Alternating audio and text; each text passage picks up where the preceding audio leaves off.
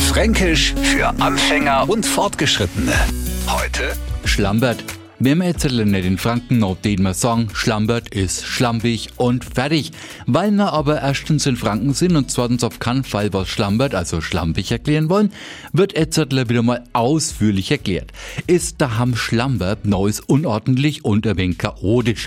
Mehr unter vorkaltener Hand spricht man auch gerne mal von einem geschlamberten Verhältnis. Und zwar dann, wenn man vor zwar nicht verheiratete Menschen spricht. Das ist heutzutage aber kaum mehr ein Gesprächsthema. Und drum sind wir froh, dass a Franke aber's für nett schlampert halten ko.